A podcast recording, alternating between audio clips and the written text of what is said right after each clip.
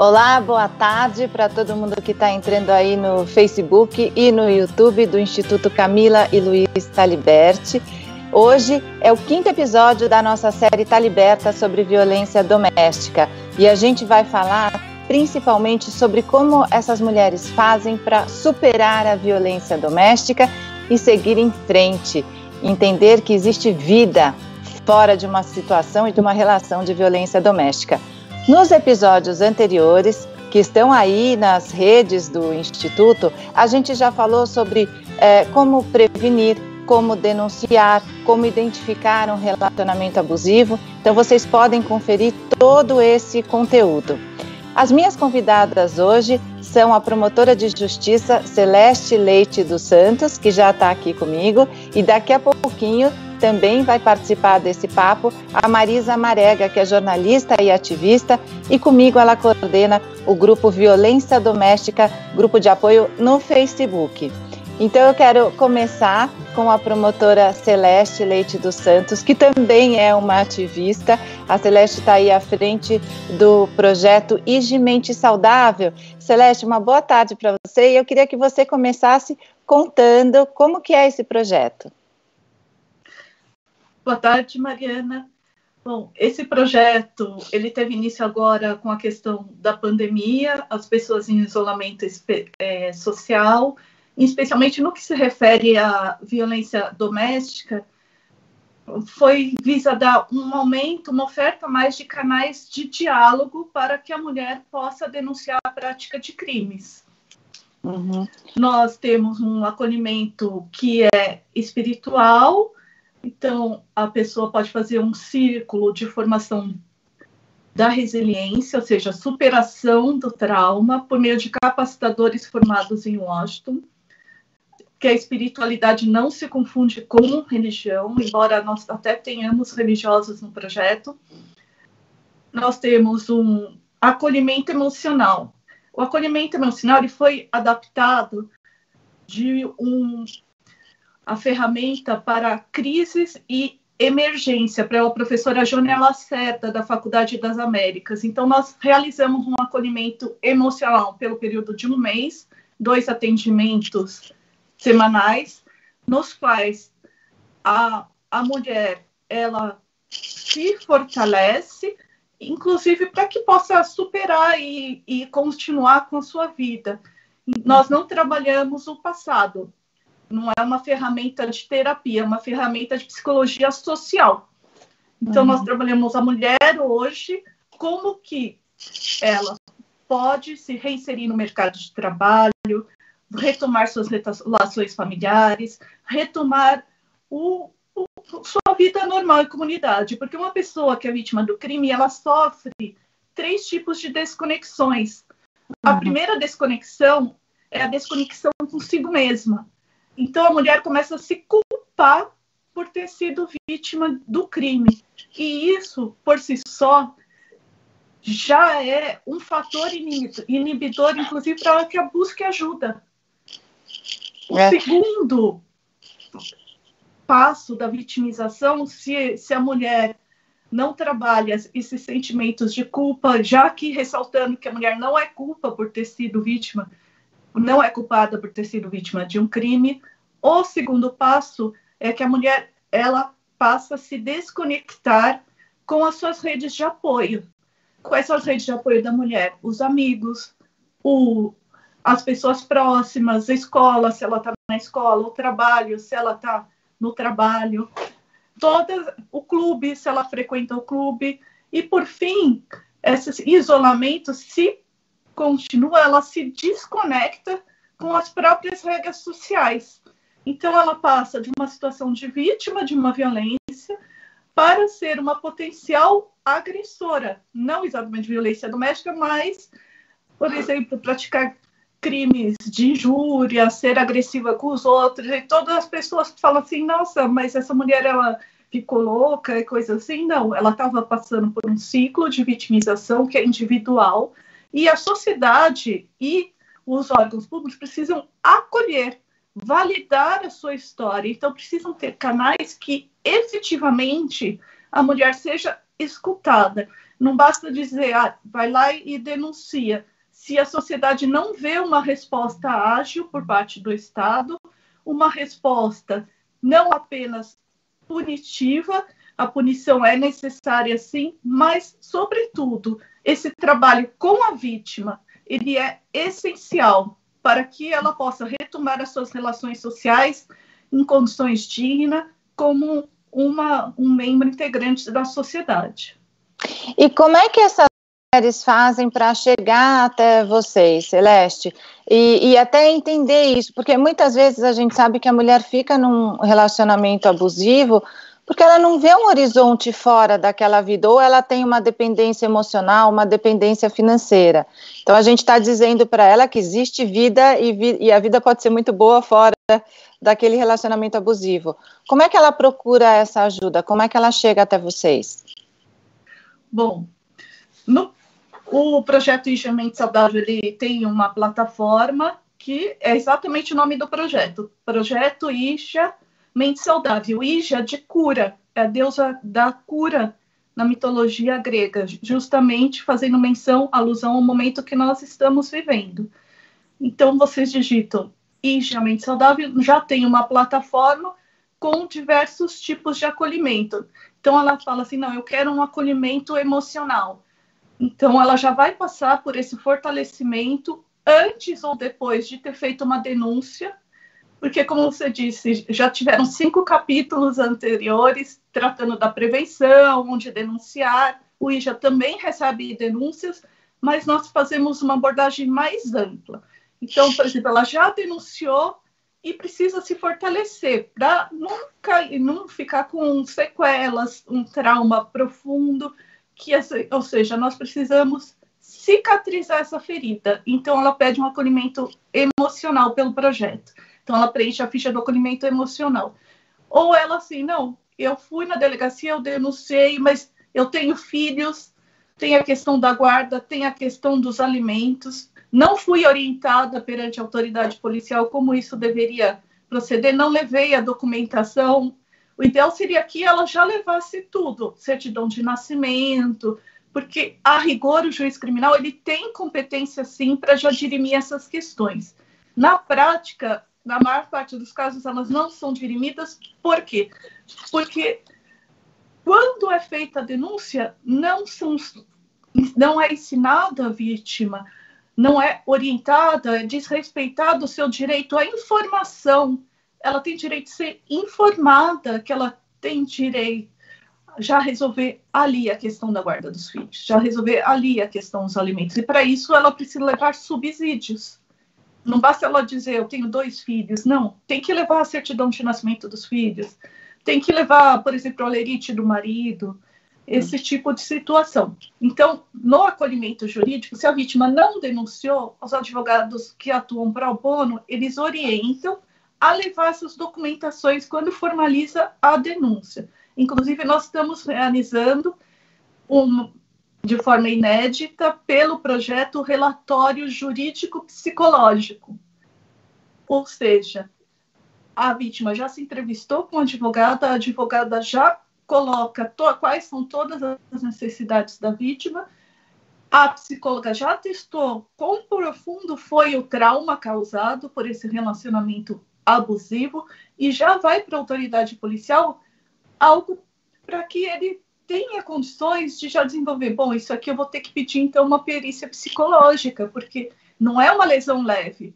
Essa mulher ela pode ter sequelas profundas, que no mínimo vai ser uma lesão corporal de natureza grave ou gravíssima. Muda uhum. até a capitulação jurídica do crime.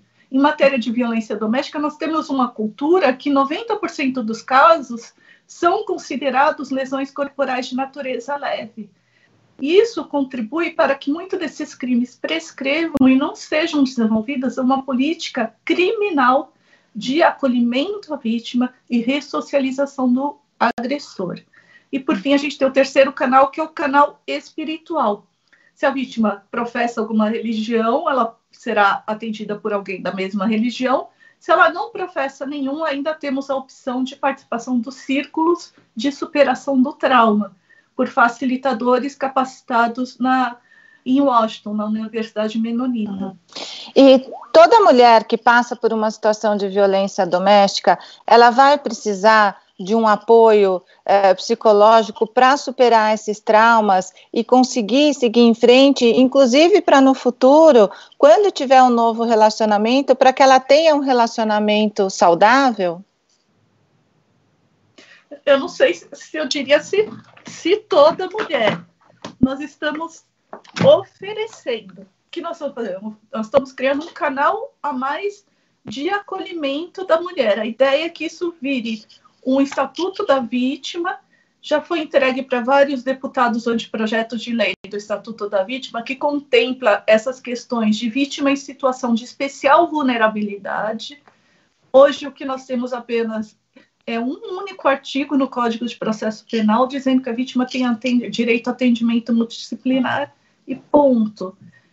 Porém, a lei de violência doméstica e familiar ela foi alterada o ano passado para incluir medidas de apoio, medidas de apoio como forma de superação do trauma, da formação da resiliência, ou seja, de acolhimento mesmo à vítima. Quem pode dar esse apoio? A sociedade civil ou o próprio Estado.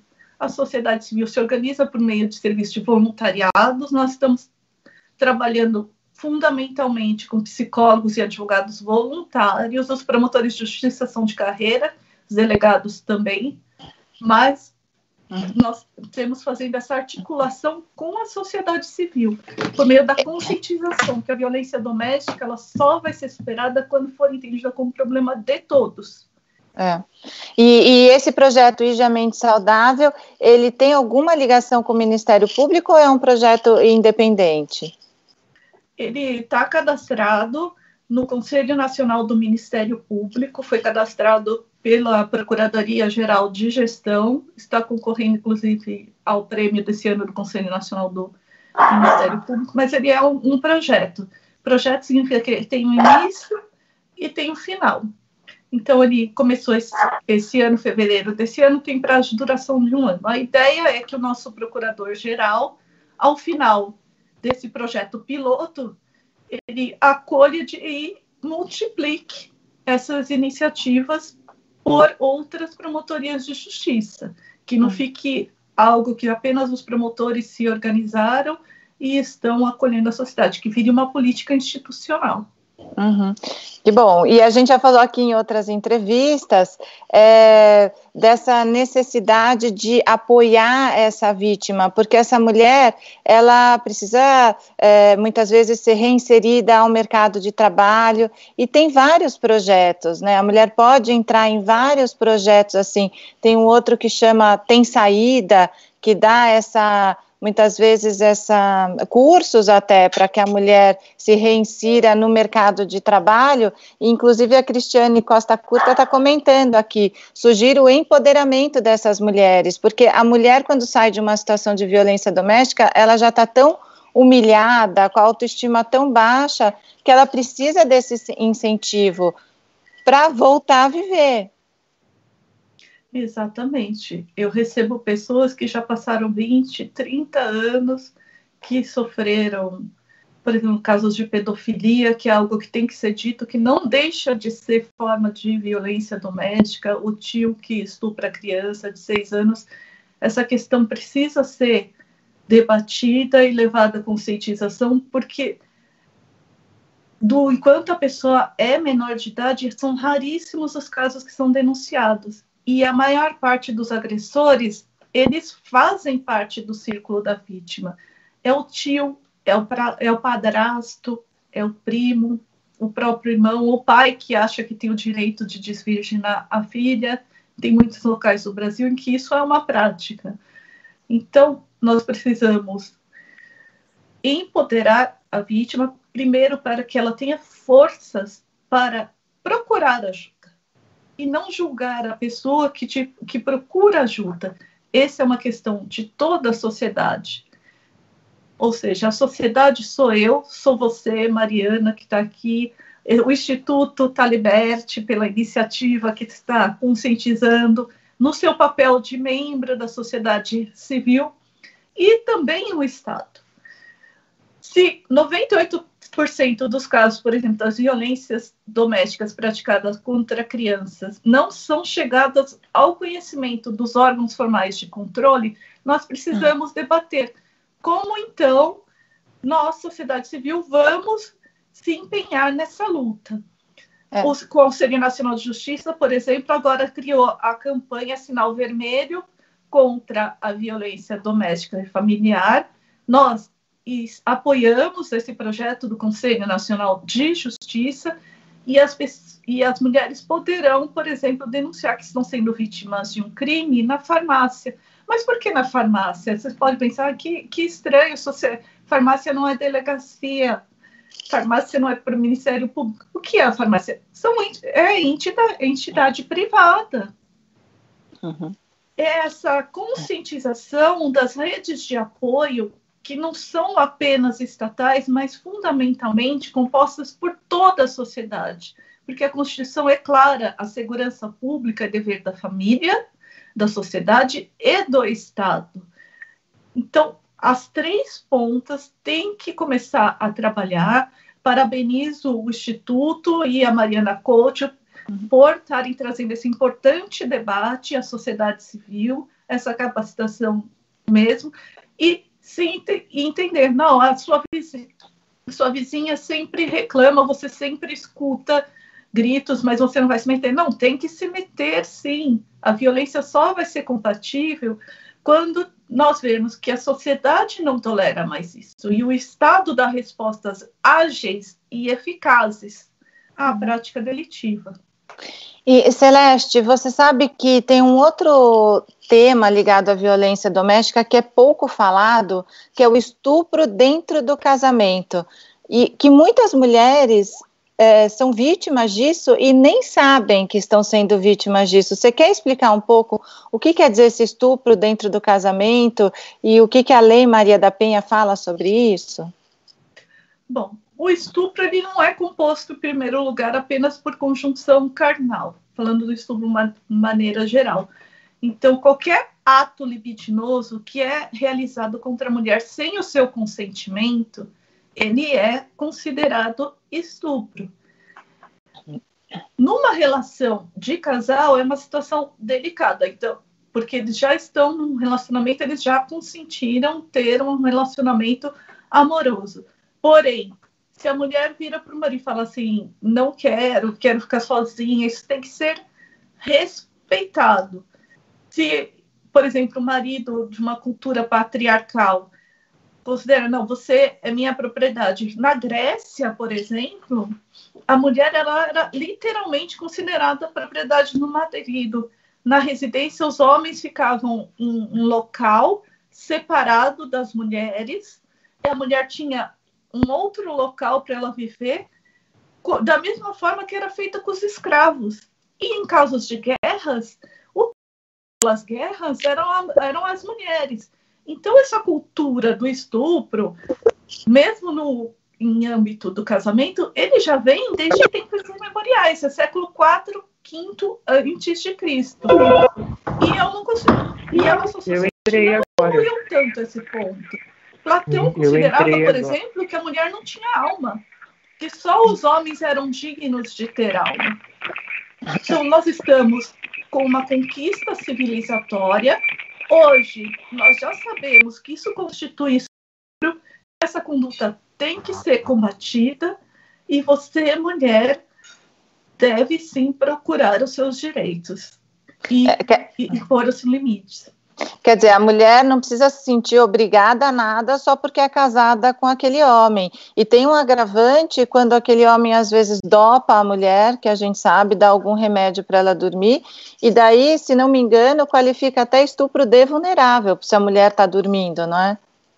é? Se a mulher ela não tem capacidade de oferecer resistência, seja porque você embriagou a mulher, deu boa noite Cinderela, algum outro tipo de droga sintética, ou ela está doente, ou ela não compreende totalmente, não é plenamente capaz para os atos da vida civil.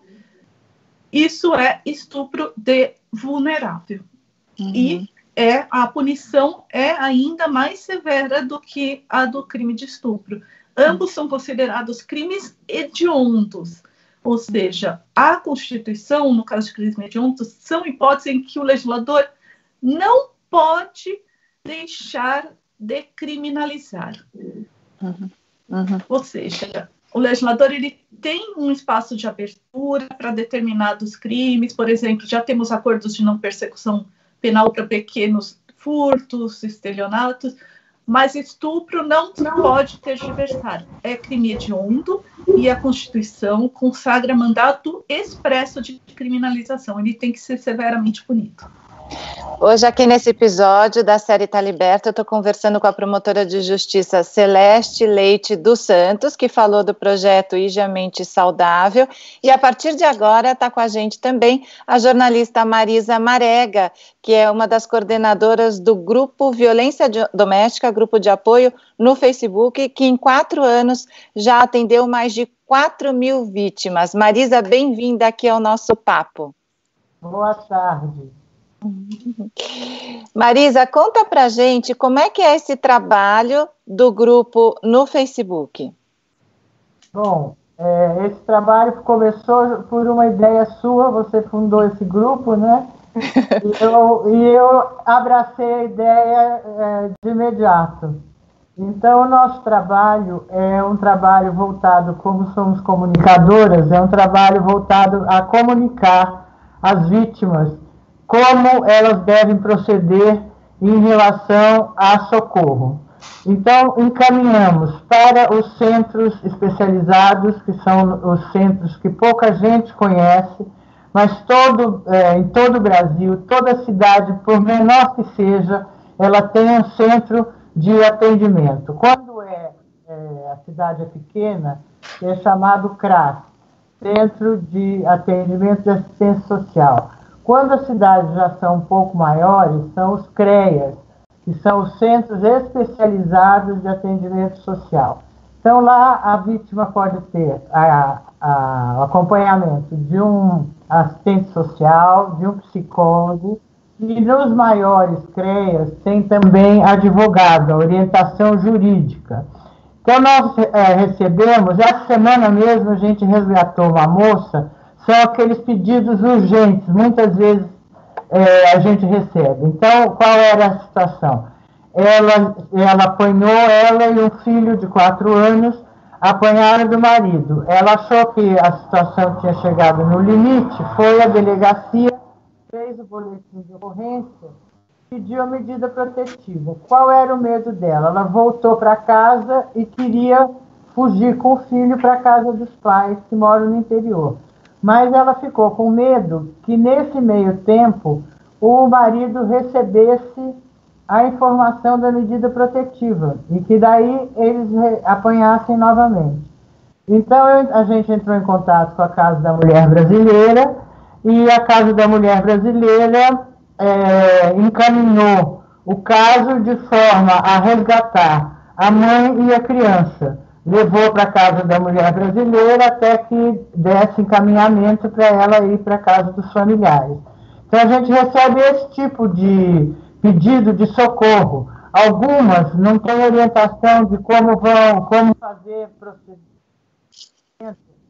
num caso jurídico, e, de visão de bens. Sum, Marisa, sumiu um pouquinho a sua voz. Você pode repetir quando você falou que algumas precisam do quê? De assistência jurídica.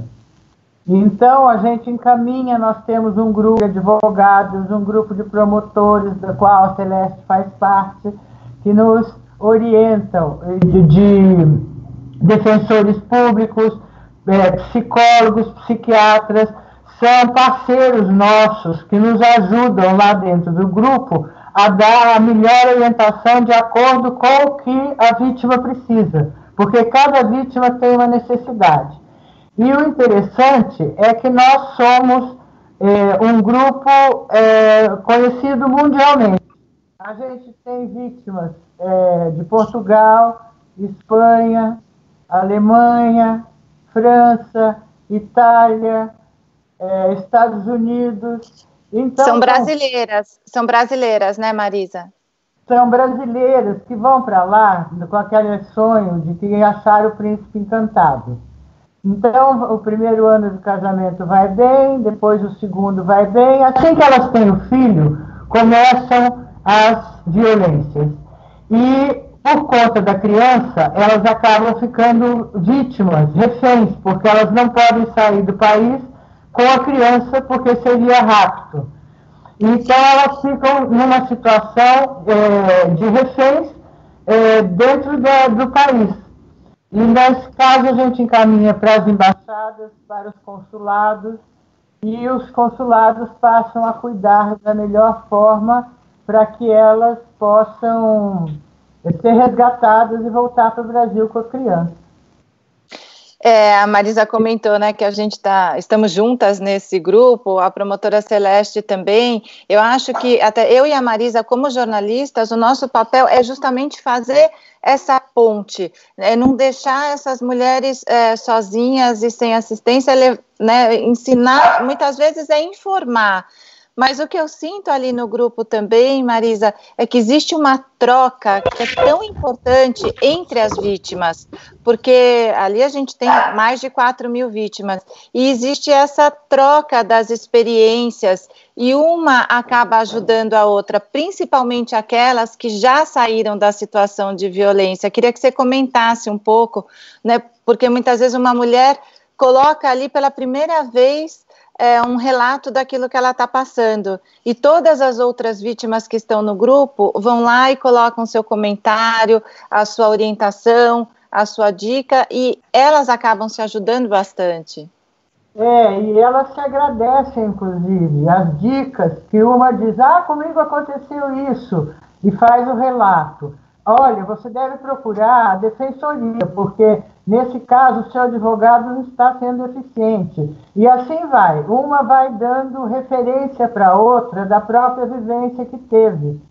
E isso acaba ajudando. E algumas voltam depois para dizer: graças a esse grupo a minha vida mudou, hoje eu tenho vida nova, consegui ah, a orientação, estou em acompanhamento psicológico, muitas, muitas é, eu creio que metade delas fazem referência à importância do tratamento psicológico, porque as, entre elas, uma sugere para a outra: olha, você precisa de psicólogo para crescer. A outra diz: você precisa de psicólogo para curar esse trauma, porque muitas chegam é, é, extremamente vulneráveis mesmo. E o que a gente sente é é que ao conversar entre elas mesmas, é, uma dá força para a outra para seguir em frente, para deixar aquela situação para trás, para sair da situação de violência.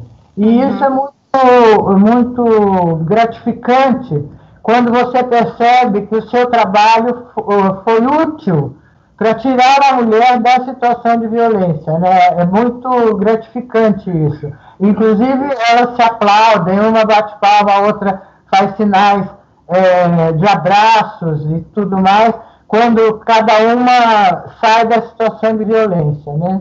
É, eu acho que esse apoio ajuda demais. Marisa, eu vou pedir para você afastar um pouquinho do seu computador, o pessoal da técnica está pedindo para te enquadrar melhor e para o seu, pro seu. Assim está ótimo, para o seu áudio não ficar tão estourado também. Eu quero lembrar para vocês que estão nos assistindo pelo Facebook e pelo YouTube, se inscrevam aí no YouTube do Instituto Camila e Luiz Taliberti. Vocês podem também seguir o Instituto pelo Instagram. E para quem não, não sabe dessa, da história desse instituto, ele foi fundado logo depois da tragédia de Brumadinho. Camila e Luiz morreram na tragédia de Brumadinho, filhos da Helena Taliberti, que é a fundadora é, desse instituto.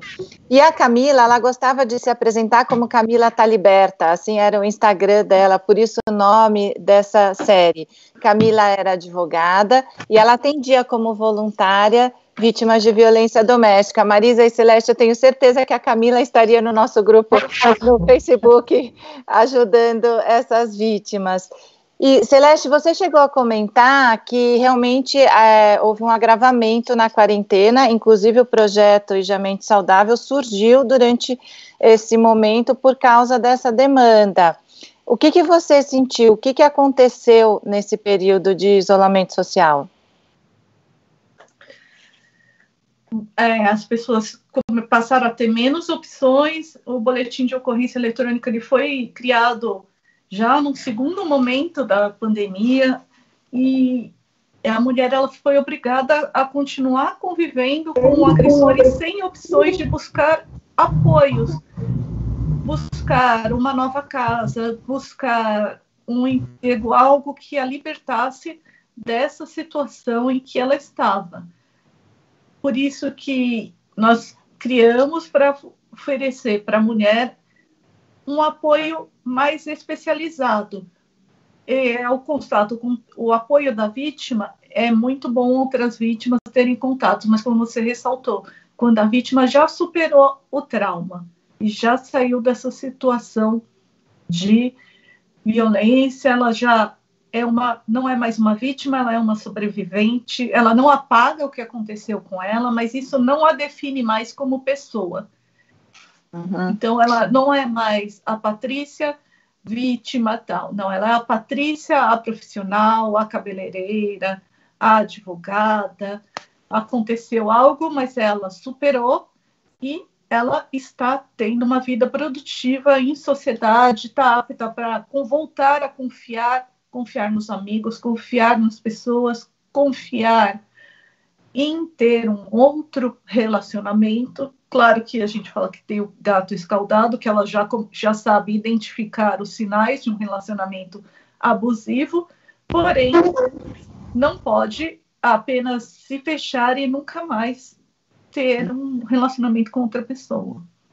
É, Marisa, da sua experiência no grupo, é, quando a gente fala né, que no, de, quando a mulher sai de um relacionamento de, violento, ela precisa de um apoio psicológico, justamente até para que ela não reproduza no próximo relacionamento a mesma situação de abuso, porque existe esse risco. É exatamente isso que a gente faz questão de frisar sempre quando termina um relacionamento a importância do tratamento é porque nós temos, inclusive, vários casos lá de vítimas que já são vítimas pelo terceiro casamento. E muitas vezes tem 19, 20 anos já com três filhos, um de cada casamento. Então, o que a gente diz sempre é a importância do tratamento psicológico para começar a perceber o que acontece, qual é o perfil do abusador, do agressor. Porque se ela não conhece, de início ela vai cair novamente na mesma situação. Então, o começo é aquele príncipe maravilhoso, aquela figura maravilhosa, mas ele tem indícios já, ele mostra indícios. Ele é ciumento, ele é uma pessoa que tenta afastá-la da família, ele é uma pessoa que controla o celular dela, que controla as redes sociais. Então, todo esse tipo de perfil, que é, é o perfil do agressor, se ela não tem um tratamento psicológico, ela não tem é, é, meios de verificar isso antes de entrar numa nova situação de agressão, que é o que vai acontecer. Então, lá no nosso grupo, a gente tem vários casos de meninas com 18, 19 anos, dois filhos de dois casamentos, e a gente diz: olha, enquanto você não se tratar, fizer um tratamento psicológico sério e profundo, você não aprenderá a identificar o agressor antes de se envolver com ele. Você vai se envolver novamente. Porque, inclusive, o Instituto Maria da Penha tem um estudo que chama que a violência, é, violência intrageracional. Ou seja, a vítima já vem, a mãe dela já foi vítima. Então, ela acha aquela situação normal de início. Apanhar é normal, ser, ser xingada é normal, ser empurrada é normal. Então, quando ela vai para um relacionamento na fase adulta, ela vai reproduzir isso. Da mesma forma, o agressor. O agressor viu o pai bater, então ele acha que bater na mulher é normal. Quando ela faz um, vai para um tratamento, ela começa a perceber que tudo isso é abusivo. São relações ela não tem que participar mais disso. Então ela vai se libertando aos poucos daquele estereótipo que ela trouxe da família violenta. Porque a família violenta vai depois reproduzir, os filhos vão reproduzir. Então a gente diz, muitas dizem, ah, mas eu não quis separar por conta dos meus filhos. Daí a gente explica que, olha, justamente os seus filhos irão reproduzir. Então é importante você sair do relacionamento agora para que eles não cresçam achando que isso é normal. Essa relação não é normal, é uma relação abusiva. Então, com o tratamento psicológico, ela aprende a descobrir antes de entrar na situação de violência.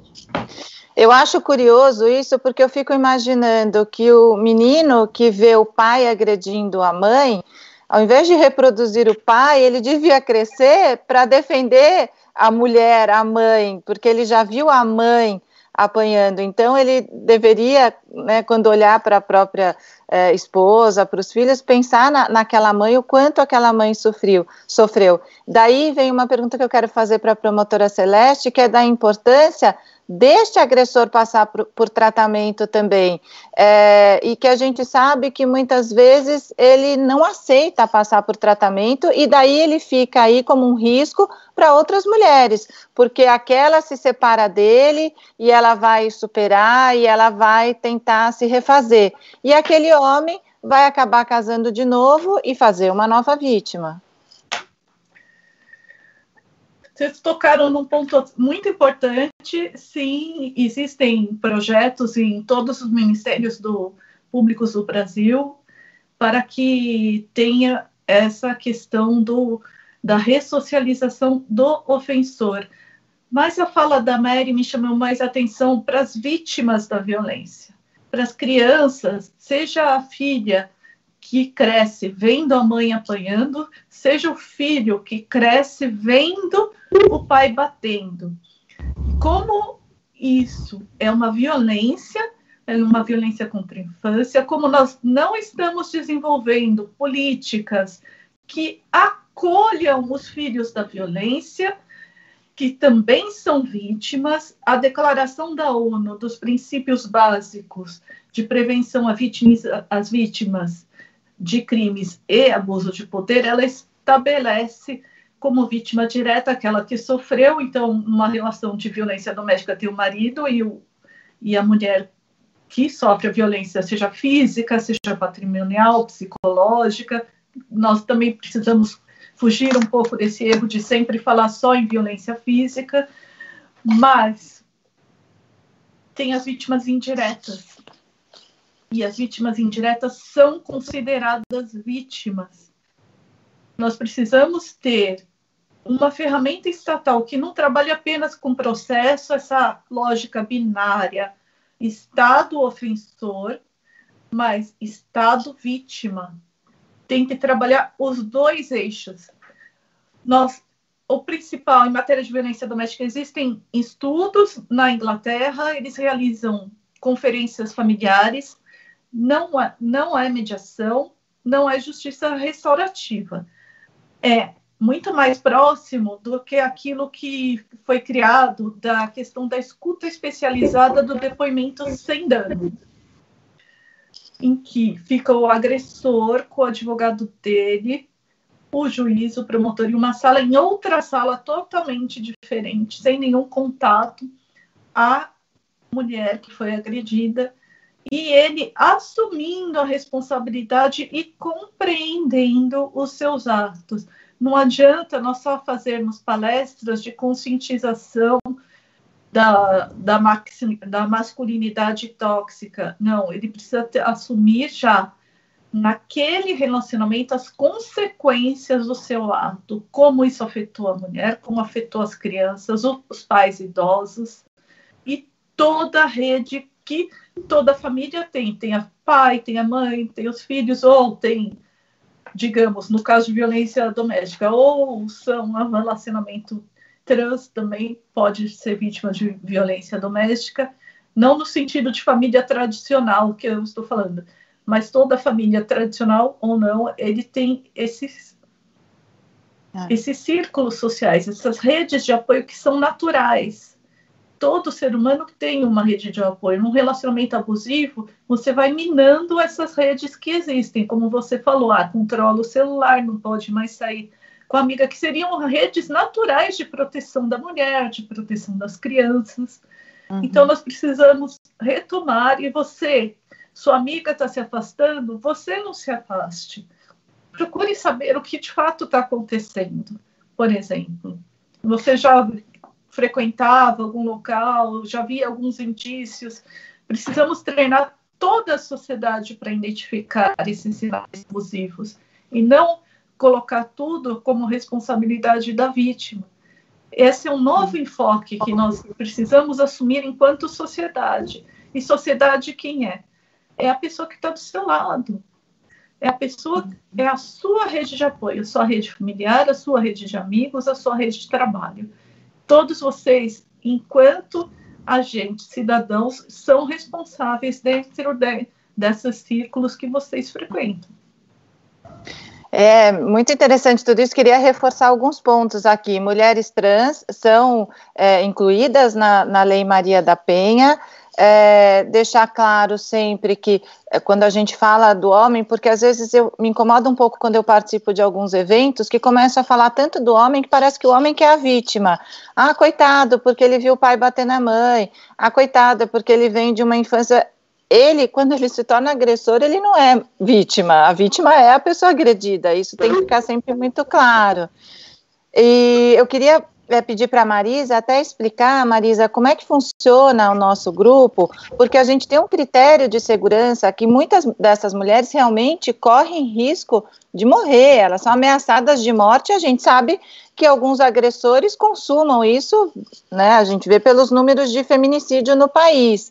Então, existe também essa nossa preocupação no grupo com a vida e a segurança dessas mulheres. Uma das coisas que nos preocupam muito é quando uma mulher que pede para entrar no grupo, ela tem como foto do perfil uma foto junto com, com o marido, que é o agressor.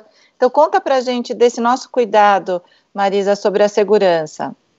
É, a gente tem é, uma média de pedidos de oito a 10 pedidos diários, dos quais a gente costuma aprovar um ou dois. Por que isso? Porque é, justamente o grupo é fechado para a proteção da vítima, para que ela possa entrar lá, narrar a sua, a sua história e dizer qual é a necessidade que ela tem. Então, nós fazemos a pesquisa através da, dos, das redes sociais, o que ela, é, há quanto tempo ela está na rede, rede social, qual é o entorno dela, quem são os amigos, qual o tipo de amigo. Por exemplo, muitas têm amigos agressores, que nas fotos da, dos amigos aparecem pessoas com armas, pessoas com, com em situação de violência. Essas pessoas automaticamente são descartadas, nós não permitimos a entrada.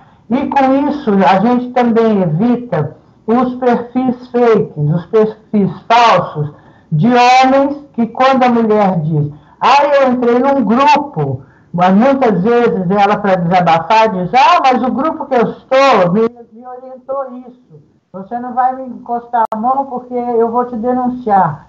Então, ele, muitas vezes, eles com perfil fake tentam entrar como se fosse uma mulher. E a gente, então, pela pesquisa, já percebe que é fake e não deixa. Pesquisamos no LinkedIn, que é uma, uma rede profissional, então isso também já vai dando segurança para que se aprove ou não a entrada na, na, na nossa, em nosso grupo. É, isso para garantir a segurança e garantir também que as mulheres sintam-se à vontade para colocar ali os seus depoimentos. Quem faz parte desse grupo é, são depoimentos é, muito profundos ali. Você vê realmente quando a mulher consegue se abrir, falar da violência.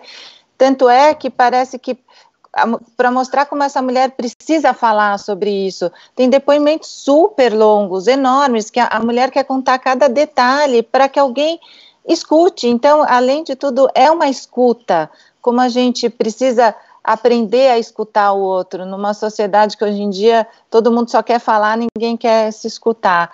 O Roberto Rizzi, ele escreveu um comentário aqui, está dizendo que a filha dele, Renata, trabalha numa ONG chamada Utopiar, cujo foco é a reinserção social de mulheres desprotegidas, seja vítima de violência doméstica, carcerárias ou sem teto. É uma ONG bem legal, então fica a dica aí do Roberto Rizzi. A Laura Prevato, minha querida Laura, super ativista aí do movimento trans, né, Laura? Vocês querem mandar um beijo para a Laura? Que a Laura vocês. Né? A Celeste está ouvindo? A Laura está aqui, está mandando beijo, viu, Celeste? Oi, Laura, beijo. ela fala, ó, ela está falando que reinserir socialmente vai além do apoio psicológico. Realmente é muito bom pensar e ter ações que tragam de volta a dignidade dessas vítimas. Laura está dizendo também é, que somos todos responsáveis por isso e todos devem se mobilizar, tanto na pessoa física quanto na jurídica. E a Giovana Diniz diz uma coisa que eu quero que a Celeste comente, e a Marisa pode comentar também, que é empoderar a vítima e não julgar essa mulher, Celeste. Então, você, quando você, alguém vai te contar que foi vítima de um crime, você tem que fazer um, um, uma escuta ativa. O que, que, seria uma escuta ativa, uma escuta especializada? É aquela escuta sem julgamentos. A vítima, ela já sabe que nós vivemos em uma sociedade preconceituosa. Isso para ela já é um obstáculo para que ela procure ajuda, ou mesmo para que ela identifique que ela está em um relacionamento abusivo. Muitas vezes ela deixa passar algumas frases, alguns sinais. E não chega e conta a história, olha, ontem eu o meu marido me chamou disso, daquilo, todo dia ele faz isso. Não, ela vai confiando aos poucos. E você precisa ser esse apoio, você precisa ser essa pessoa em que possa confiar. Então você tem que fazer uma escuta sem julgamentos. E quando sentir que a sua amiga está pronta, está preparada, está resiliente, encaminhar para uma oitiva perante a autoridade policial, perante o Ministério Público, para que sejam adotadas providências, providências concretas, que vão ter uma resposta estatal que não foque só numa punição do agressor, não estou de maneira nenhuma dizendo que ele não tem que ser punido, estou reforçando isso, mas não pode focar só nisso, porque senão fica aquele ciclo vicioso: as penas são baixas, prescrevem, há um sentimento de impunidade, depois a mulher vai para a vara da família, ela é revitimizada, porque não porque o judiciário está agora se capacitando para compreender que se saiu da vara de violência doméstica, deveria ter ficado lá. Eu defendo que todas essas questões devam ser resolvidas pelo juiz do fato, o juiz único que conhece todos os detalhes e todas as implicações. Mas se por qualquer problema não há suficientes elementos para que se processe conjuntamente a questão civil e ela é remetida para a vara da família, essa mulher também precisa ser acolhida, tem que ser isso que em psicologia nós falamos de validação do depoimento, validação da escuta. Ela não quer ser julgada. Mais do que conselhos, não fique ansiosa para dar conselhos, separe amanhã e tal, mas para oferecer o que nós chamamos daquele ombro amigo, o ombro amigo que escuta, que não faz julgamentos, que propõe falar. Se você sabia, é a forma como você fala. Ao invés de repreender a mulher, você pode falar: ah, você sabia que existe esse serviço de apoio? Você vai lançando as ideias, faz perguntas abertas, lançando o que existe, jamais julgamentos, porque a mulher já está se sentindo mal, você vai piorar a situação dela. Então, é. tem toda uma forma de, de se fazer de se acolher. Obrigada. A gente, inclusive, lá no grupo tem esse, essa escutativa também através dos psicólogos da, e, e psiquiatras que nos ajudam quando justamente a gente percebe que a, a, a profundidade daquela dor, que a pessoa precisa de um alento naquele. Então a gente pede a, ajuda e esses psiquiatras, psicólogos vêm em, em, nossa, em nosso socorro justamente para dar à vítima essa escuta que você disse, sem o julgar, uma escuta que vá abrir caminhos, vá sugerir novos caminhos para que a vítima é, saia da, é, da leitura daquela situação se sentindo amparada. Que é isso que, que quando a vítima menos tem amparo na, na hora do desespero. Então, com o apoio de é, psicológico, a gente percebe que a vítima sai mais aliviada, ela se sente, ela começa a ver uma saída para um caminho para a vida dela, né? E isso eu acho importantíssimo.